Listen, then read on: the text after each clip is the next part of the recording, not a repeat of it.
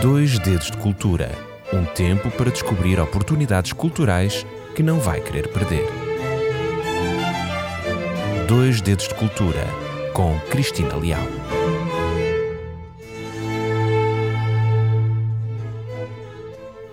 Seja muito bem-vindo a este espaço, Dois Dedos de Cultura, um programa semanal que se propõe a dar sugestões e conselhos no âmbito cultural. Já sabe, eu chamo Cristina Leal e hoje vamos dar início a um roteiro. É um roteiro medieval por São Pedro Penaferrim, um local rico de história e informação. E acreditem em mim, há muito para desvendar. Vamos começar este roteiro por uma capela pequenina, uma capela pequena, mas com um grande significado histórico, um significado grandioso. É a Capela de São Lázaro. Já uma vez ouviu falar? Apenas conhecida por algumas pessoas que visitam a Vila de Sintra e as suas redondezas, em parte devido à sua pouca visibilidade, esta Capela de São Lázaro situa-se em São Pedro Penaferrim e está um pouco acima da Praça Dom Fernando II. E constitui hoje um testemunho importante, um testemunho de tempo e de uma instituição que tinha como objetivo recolher e guardar aqueles que padeciam do chamado mal de São Lázaro, a lepra. Esta pequena capela de São Lázaro encontra-se localizada naquela que foi a antiga gafaria de São Pedro de Penaferrim, em Sintra. Já agora uma pergunta: sabe o que é uma gafaria? Gafaria é isso mesmo, um hospital de leprosos, uma pequena cidade onde tudo funcionava para os leprosos. Para falar desta capela de São Lázaro, é impossível não relatar a história da Gafaria de Sintra. É uma história muito desconhecida, mas acredito que enobreceu o local de São Pedro de Penaferrim. Mas para contar esta história, vamos recuar até à Idade Média. Na Idade Medieval, a sociedade desenvolveu pelos leprosos sentimentos ambivalentes. Por um lado, uma grande aversão, por outro lado, uma atração, por um lado, um horror, mas também compaixão, por outro lado, repugnância e, por algumas pessoas, a necessidade do socorro, de socorrer. Este sentimento paradoxal traduziu-se na existência de legislação para manter as gafarias longe da cidade, mas simultaneamente próximas para possibilitar a caridade cristã para o socorro. Naturalmente, pelo perigo de contágio, elas deviam situar-se em espaços afastados, nomeadamente fora das muralhas. Inclusive, por vezes recorriam-se a muralhas naturais como um rio, ou um pântano, ou um bosque, enfim. E neste âmbito, a gafaria de Sintra localizava-se dentro da cerca murada, a qual ainda existe em parte, sendo possível verificar pormenores, como por exemplo janelas gradeadas, para que os gafos, ou seja, os leprosos, pudessem assistir aos ofícios, sobretudo os ofícios religiosos, sem o contacto direto com o público.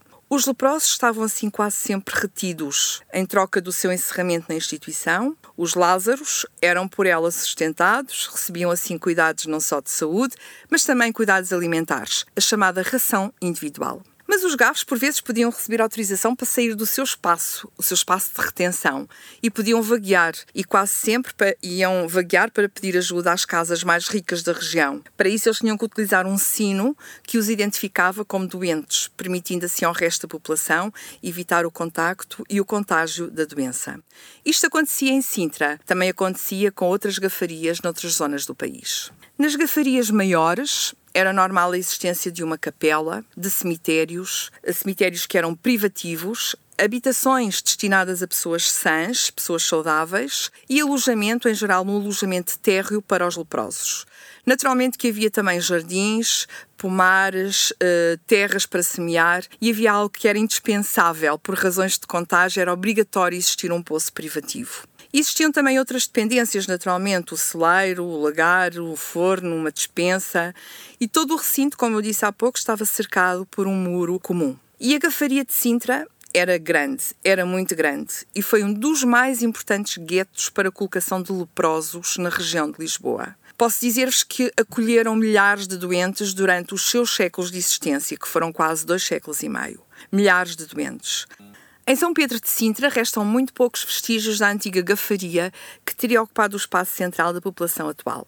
Nas escavações que foram realizadas recentemente no local, uh, o local que é a Praça Dom Fernando II, onde antigamente se fazia a feira de São Pedro, Neste espaço foi encontrado sepulturas, eh, o que ajuda a perceber que a zona residencial, o espaço de culto e o cemitério anexo se uniam a uma zona muito restrita nas imediações da, da atual capela, a Capela de São Lázaro.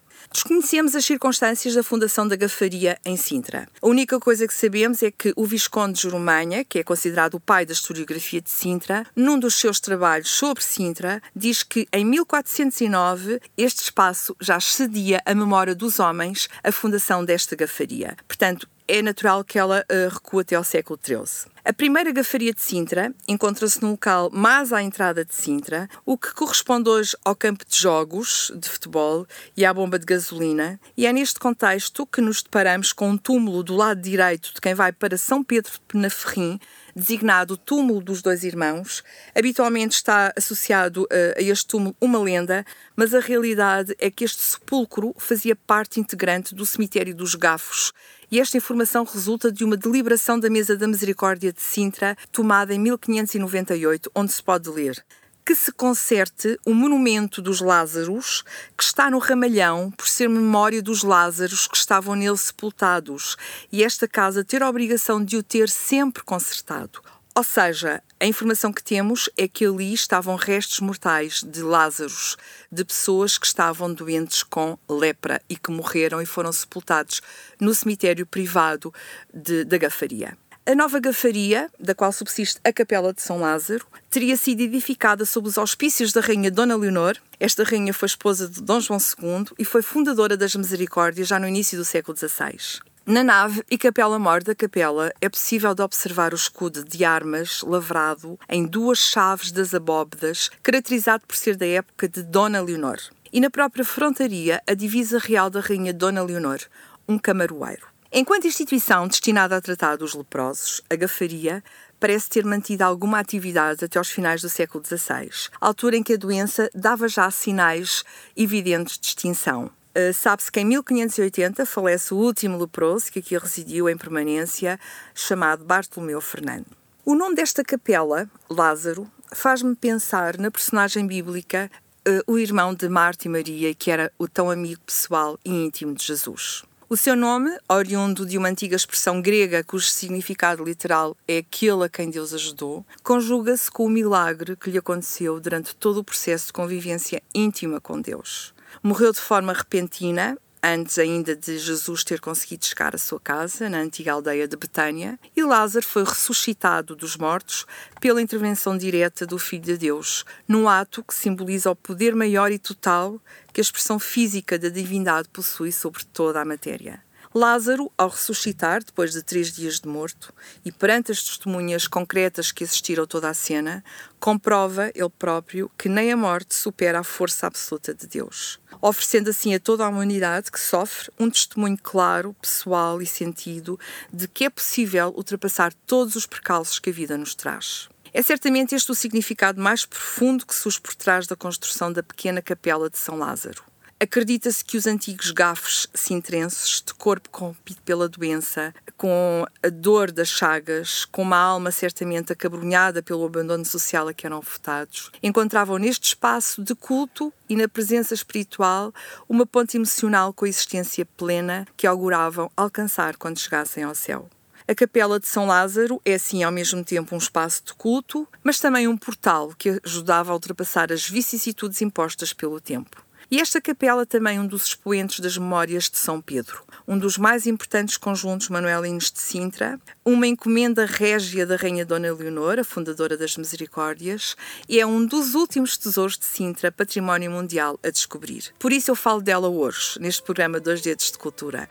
Como disse inicialmente, um local pequenino, uma capela pequenina, mas que tem uma história envolvente, grandiosa e enorme. Para si que vive em Sintra ou nos seus arredores, fique atento, pois até ao final do ano estão programadas várias atividades, como fado à capela, leitura de poesias, tertúlias e exposições que vão dar forma ao denominado espaço Gafaria Capela de São Lázaro, para que ele viva eternamente. E por hoje chegamos então ao fim.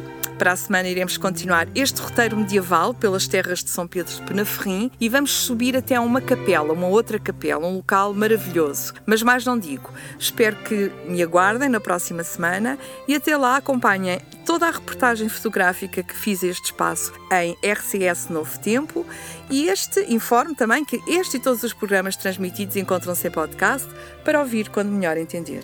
Então fiquem bem e até para a semana, se Deus quiser, as maiores bênçãos de Deus na sua vida. Dois Dedos de Cultura um tempo para descobrir oportunidades culturais que não vai querer perder. Dois Dedos de Cultura com Cristina Leal.